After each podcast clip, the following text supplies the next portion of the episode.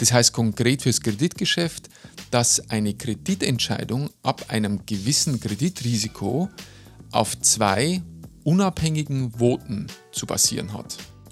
Je nach Komplexität bzw. Kreditrisiko Ihres Engagements haben Sie es in der Bank mit bis zu drei Personengruppen zu tun.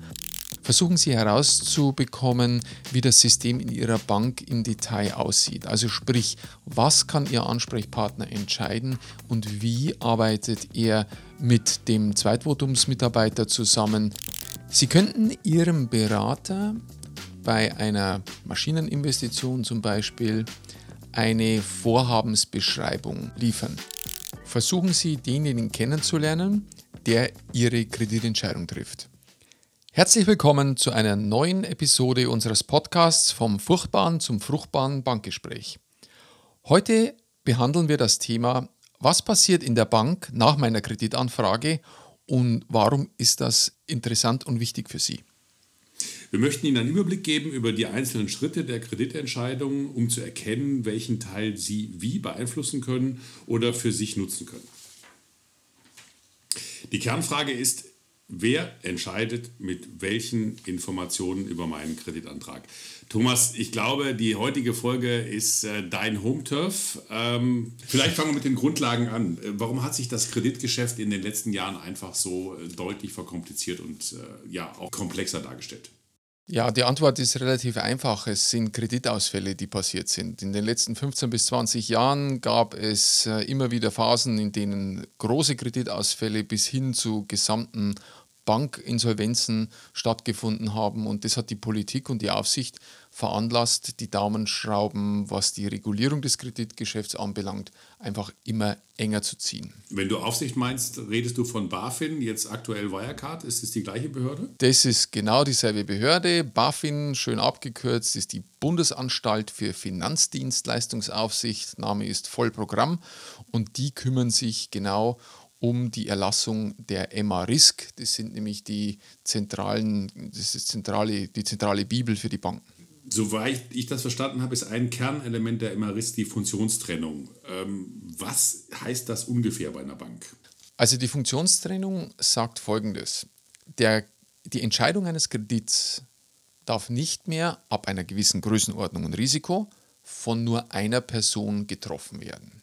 Das heißt, ich benötige für eine Entscheidung zwei vorausgehende Voten, die dann zum Schluss zu einer Entscheidung zusammengefasst werden. Kurz Zwischenfrage, Größenordnung. Ähm, eine normale Volksbank, Sparkasse, Raiffeisenbank, wie auch immer, ähm, von mir aus in Mittenwald oder Garmisch-Partenkirchen, was ist die Größenordnung, ab der das gilt? Ja, das kann man so ganz schwer ver vereinfachen, weil es einfach unterschiedliche Regelungen gibt. Wichtig in dem Zusammenhang okay. ist, dass die, ähm, es ist nicht, man darf sich das nicht so vorstellen, dass die, diese MA-Risk, die, die Mindestanforderungen ans Risikomanagement, die die Bundesanstalt erlässt, dass die ein detaillierter Handlungsrahmen sind. Das ist ein eher äh, weit gefasstes Rahmenwerk. Wir haben Ihnen in den Shownotes einen Link zu der Webpage der BaFin mal eingefügt und für diejenigen, die ein bisschen interessiert sind an der Thema, ein bisschen tiefer, die äh, können sich das Dokument mal ansehen, denn wir reden da von einem Rundschreiben, das äh, im September 2017 das letzte Mal wesentlich erweitert wurde und angepasst wurde. Und darin werden Eckpfeiler für die Organisation der Bank gelegt. Und die Bank an sich hinterher wird dann durch den Vorstand die detaillierten Aus, äh, die detaillierte Ausführung, wie sie das Kreditgeschäft organisiert, bestimmen auf Basis der MA-Risk. Dann lass uns doch kurz mal beschreiben, wie so dieses Zusammenspiel in der Funktionstrennung aussieht bei einer Bank. Ja. Was sind so die wesentlichen Elemente? Ähm, starten wir einfach mit äh, der Kreditanfrage, weil das ist der klassische Startpunkt. Sie gehen mit Ihren Unterlagen und Ihrem Vorhabensbeschreibung gehen Sie zu Ihrem Berater und diskutieren die mit Ihnen, erzählen ihm etwas, was Sie vorhaben, erzählen ihm vielleicht etwas über Aussichten von Erträgen oder Kosteneinsparungen oder ähnlichen Dingen. Er wird Sie nach Unterlagen fragen. Sie haben vorausschauend schon Unterlagen dabei und dann ist er zunächst mal mit dem Gespräch oder sind Sie mit dem Gespräch mit ihm durch und dann beginnt der Prozess in der Bank. Und dann kommt schon die erste große ähm, Entscheidung oder die erste große Weichenstellung, nämlich die Frage, kann Ihr Berater den Kredit entscheiden? Es ist nämlich so, dass ähm, im Falle, wenn er es kann, die Sache deutlich einfacher ist als im anderen Falle, wenn die Kredithöhe oder das Risiko Ihres Kredits über seine Befugnis hinausgeht. Denn dann haben Sie nämlich plötzlich mehrere Entscheidungsträger oder Votierende, gibt es zwei unterschiedliche Begriffe, am Tisch, mit denen Sie dann umzugehen haben. Und damit wird natürlich das ganze Vorhaben für Sie etwas komplexer. Kannst du die, kannst du die Kette noch mal kurz beschreiben, Thomas? Also ich habe jetzt verstanden, Firmenkundenbetreuer, an wen geht es dann und wie läuft das Wechselspiel? Gehen wir mal davon aus, Ihr Fall ist ein Fall mit einem höheren Kreditgesamtengagement und das würde bedeuten, dass Ihr Berater den Fall nicht entscheiden kann. Das heißt, er nimmt die Unterlagen, er nimmt alle Dinge, die er von Ihnen bekommen hat, versieht das mit einem Votum, mit dem Erstvotum, was in der Regel relativ kurz ausfallen wird und sendet das an die sogenannte Marktfolgeeinheit, die das zweite Votum in diesem Fall ähm, dann abgibt. Man kann sich das so vorstellen, dass dort ein Mitarbeiter ähm, oder eine Mitarbeiterin äh, angesiedelt ist, die in der Regel das Kreditengagement und ihr Unternehmen und sie persönlich nicht kennt, auch mit ihnen nichts zu tun hat. Das ist ja genau die Idee, die dahinter steht, dass jemand in die Entscheidung eingebunden wird, der nicht von einer Beziehung beeinflusst wird. Und insofern geht der dann her, macht sich sein eigenes Bild und das ist dann sozusagen das zweite Augenpaar, das dann für die Entscheidung herangezogen wird. Der macht sich sein eigenes Bild, fasst sein Bild zusammen in ein zweites Votum und erstellt eine Kreditvorlage, die dann an den Entscheider geht. Das heißt, die Kreditvorlage, den eigentlichen Kreditantrag, stellt gar nicht der Firmenkundenberater, sondern die Marktfolge, oder? Gibt sicherlich die eine oder andere Ausnahme, aber genauso ist es. Wie geht es dann weiter von der Marktfolge? Ja, die Marktfolge, ähm, wie schon gesagt, erstellt den, den Kreditantrag und der geht dann zum Entscheider. Und das ist jetzt so ein bisschen, ein bisschen technokratisch, aber durchaus ganz wichtig, weil der Entscheider kann jetzt dann der Chef oder vielleicht auch zwei oder drei Hierarchiestufen überhalb ihres Beraters liegen. Und damit haben sie jetzt schon den zweiten Menschen, der wesentlich an ihrer Kreditentscheidung arbeitet bzw. sie trifft, den sie nicht kennen und der auch sie nicht kennt. Das heißt, der Entscheider arbeitet oder entscheidet auf Basis der Grundlage sowohl des Firmenkundenbetreuers oder Beraters wie auch der Marktfolge. Das ist seine Grundlage, oder? Das ist die erste Exakt. Frage. Er, er hat, sage ich mal, ein, einen Kreditbeschluss vor sich oder eine Kreditvorlage, wie viele sagen, und in denen sind diese Elemente verarbeitet.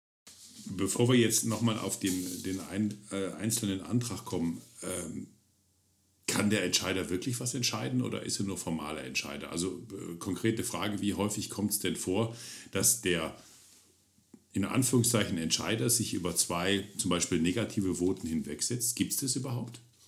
Ja, also es ist so, der Entscheider ist verantwortlich für die Entscheidung. Die Voten könnte man im normalen Sprachgebrauch sagen, das sind lediglich Empfehlungen.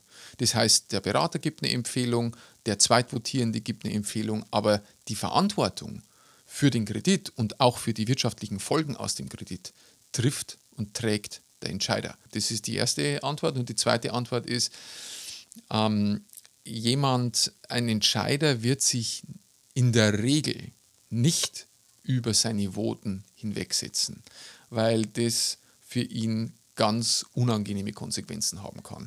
Welche Konsequenzen hat das dann für den Entscheider? Ja, ähm, die Aufsicht sieht hier ganz klar vor, dass eine Entscheidung, die entgegen den Voten oder auch nur entgegen eines, eines Votums getroffen wird, dass die in Reports gesondert verwerkt werden muss, die dann dem Aufsichtsgremium der Bank zur Verfügung gestellt werden. Und der Entscheider möchte das in der Regel nicht, weil sollte doch etwas passieren bei dem Kredit, trägt er voll die Verantwortung und hat damit schon eine etwas ungünstige Karte gezogen. Also faktisch heißt das, ich habe drei in Anführungszeichen Mitspieler, den Firmenkundenberater, wir nennen sie mal Zielperson 1, mhm. die, die Marktfolge, wir nennen sie Zielperson 2 und den Entscheider, der vielleicht formal entscheiden kann, aber das werden wir noch beleuchten. Ähm, wie gehe ich denn jetzt mit diesem Konglomerat um? Wie soll ich denn jetzt nun vorgehen? Mit wem, äh, wen versorge ich mit welchen Informationen?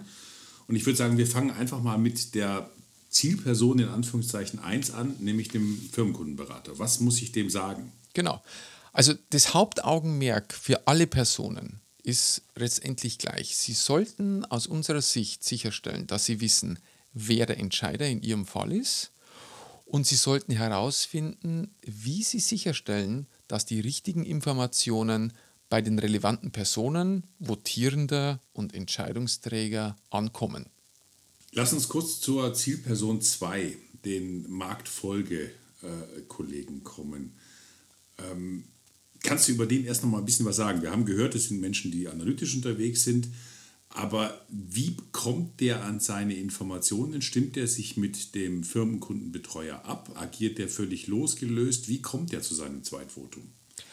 Also wenn die Bank richtig funktioniert, sage ich mal, dann werden die beiden Kommt schon miteinander, dann werden die beiden schon miteinander äh, sprechen. Das heißt, okay. er, wird, er wird natürlich ähm, sich mit dem auseinandersetzen und wird sehen, ähm, was sie, welche Informationen sind da. Aber ich würde sagen, 70 Prozent seiner Entscheidungsgrundlage sind Unterlagen, die er findet. Und da geht es jetzt um ihre Jahresabschlüsse, da geht es um Summen- und Saldenauswertungen, da geht es um Cashflows, da geht es vielleicht einmal um auch eine Beschreibung ihres Unternehmens an sich, um ihre USPs, um ihre besonderen Eigenheiten und all diese Dinge. Und auf Basis derer wird er sich ein Bild machen. Er wird sicherlich auch im Internet nachschauen, er wird ihre Webpage angucken, äh, er wird sehen, ob man irgendwas findet über sie in, in der Presse. Also er, er, er versucht halt, und das ist, der, das ist seine Kernaufgabe, ein Bild von ihrem Unternehmen und im Speziellen ihrem Vorhaben zu bekommen, das nicht auf eine direkte Beziehung zu ihnen fußt. Das ist ein ganz bewusst gewähltes Element. Aber es ist auch so, dass die beiden sich kennen. Also der Beispiel der Firmenkundenbetreuer weiß, im Vorhinein schon, welchen Kollegen aus der Marktfolge in Anführungszeichen seinen Antrag treffen wird? Oder ist das völlig anonymisiert? Na, also äh, da kommt, leider muss ich immer wieder das Gleiche sagen, es kommt darauf an, weil es kommt einfach darauf an, wie der Vorstand äh, die, äh, dieses System einfach ausgestaltet. Es gibt Banken, okay. die gehen dann bis so weit, wenn es wirklich, also sage ich mal, äh, intensiv risikoorientierte Banken sind, das geht dann so weit, dass die bewusst eben nicht wollen, dass ein Analyst einen zu oder ein Zweitvotierender einen zugeordneten ähm, Kundenbestand hat, sondern dass der Analyst einen Pool von, von äh, Unternehmen hat. Das heißt, sie werden aller Wahrscheinlichkeit nach einen, einen Zweitvotierenden bekommen, der noch nie etwas von ihnen gehört hat. Jetzt hangeln wir uns ein Stück weiter an dem Prozess. Wenn wir jetzt sagen, wir sind bei der Marktfolge, wir haben verstanden, Kreditantrag kommt von der, äh, oder Kreditvorlage von der Marktfolge. Ich hatte eben verstanden, ein wesentlicher Bestandteil ist die Verfahrensbeschreibung. Was hat es denn damit auf sich?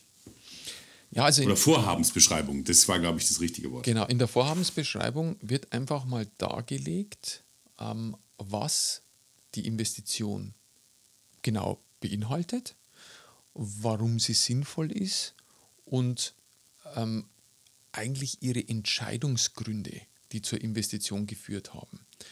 Und ich denke, dass das ein ganz wichtiger Punkt ist, denn letztendlich möchte der Entscheider dann hinterher erkennen, ähm, ist das eine Investitionsentscheidung, die ich hier finanziere oder meine Finanzierung trägt die zur Stabilisierung des Unternehmens bei. Das ist ja die Sicht der Bank. Die unterscheidet sich natürlich von, von ihrer Sichtweise. Aber in der Vorhabensbeschreibung kristallisieren sich da schon die unterschiedlichen Dinge heraus. Und Sie müssen sich nochmal vorstellen, ich möchte es nochmal sagen, Sie haben es mit Ihrem Ansprechpartner, mit jemandem zu tun, der viele, viele Kreditengagements hat. Das heißt, Sie können von dem nur bedingt erwarten, dass er die ganzen Einzelheiten und Feinheiten Ihres Unternehmens und Ihrer Kreditentscheidung und ihrer, ihrer, Ihres Kreditantrages, Ihrer Investitionsentscheidung kennen wird. Und insofern ähm, rate ich Ihnen dazu, ihn an der Stelle zu unterstützen. Und die Unterstützung könnte ganz konkret aussehen, dass Sie Ihrem Berater auch in einer halben Seite oder vielleicht eine Seite ähm, mal zusammenfassen, was die konkreten Fakten für die Investitionsentscheidung sind. Da könnten Dinge drin sein wie die Beschreibung des Gegenstands. Und damit meine ich nicht technisch, sondern hinsichtlich der Zuverlässigkeit und der Qualität und der Langlebigkeit der Maschine. Ähm, wenn wir jetzt hier von einer Maschine mal ausgehen, zum Beispiel. Oder Sie könnten die positiven wirtschaftlichen Auswirkungen der Investition darlegen. Sie könnten sagen, dass Sie eine Umsatzsteigerung erwarten, dass Sie eine Qualitätsverbesserung in Ihren Produkten erwarten, dass Sie vielleicht einen neuen Markt erschließen oder Kostenreduzierungen sich dadurch erwarten. Wie und wann erfolgt die Rückzahlung des Kredits und wie werthaltig ist die Maschine auch als Sicherungsgut. Was ich, im, was ich im, im, im, äh, damit sagen möchte, ist, nehmen Sie bei so einer Beschreibung durchaus auch die Position und Sichtweise der Bank und des Analysten ein. Denn hinter diesen vier Beispielen, die ich genannt habe gerade, stecken nämlich folgende Fragen. Erstens, was finanziere ich? Zweitens, warum finanziere ich es? Drittens, wie viel finanziere ich? Viertens, wie lange finanziere ich es? Und fünftens, wie bekomme ich mein Geld zurück? Und auch wenn das nicht ihre Sichtweise ist, aber es ist nun mal die Sichtweise desjenigen, der sie dann auch vielleicht noch nicht mal kennt und ein, ein Entscheidungsvorbereitungsurteil, ein Votum über ihre Entscheidung trifft. Insofern, aus meiner Sicht, können Sie da einen ganz wesentlichen Einfluss auf den Prozess in der Bank nehmen, indem Sie Ihren Firmenkundenberater oder Ihren Berater mit den richtigen Informationen auch füttern.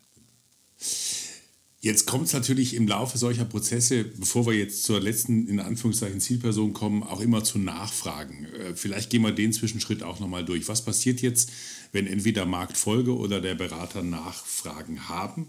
Wie soll ich damit umgehen? Ja, da gibt es aus meiner Sicht ähm, einen ganz wesentlichen Grundsatz. Erstens mal Nachfragen schnell prompt äh, beantworten und zwar schriftlich. Ähm, bestehen Sie bitte darauf, dass die Nachfrage an Sie auf dem schriftlichen Wege erfolgt, weil nur dann können Sie auch sicher gehen, dass Sie richtig verstanden haben, was die Bank möchte. Und beantworteten Sie diese Nachfrage dann auch wiederum. Warum, warum sage ich das? Es ist ja ein Zusatzaufwand für Sie. Und Sie sollten den ähm, minimieren und auch in irgendeiner Form Missverständnisse oder ich nenne es mal die, die Türe schließen für erneute Nachfragen, weil ich glaube, das ist das, was sie nicht wollen.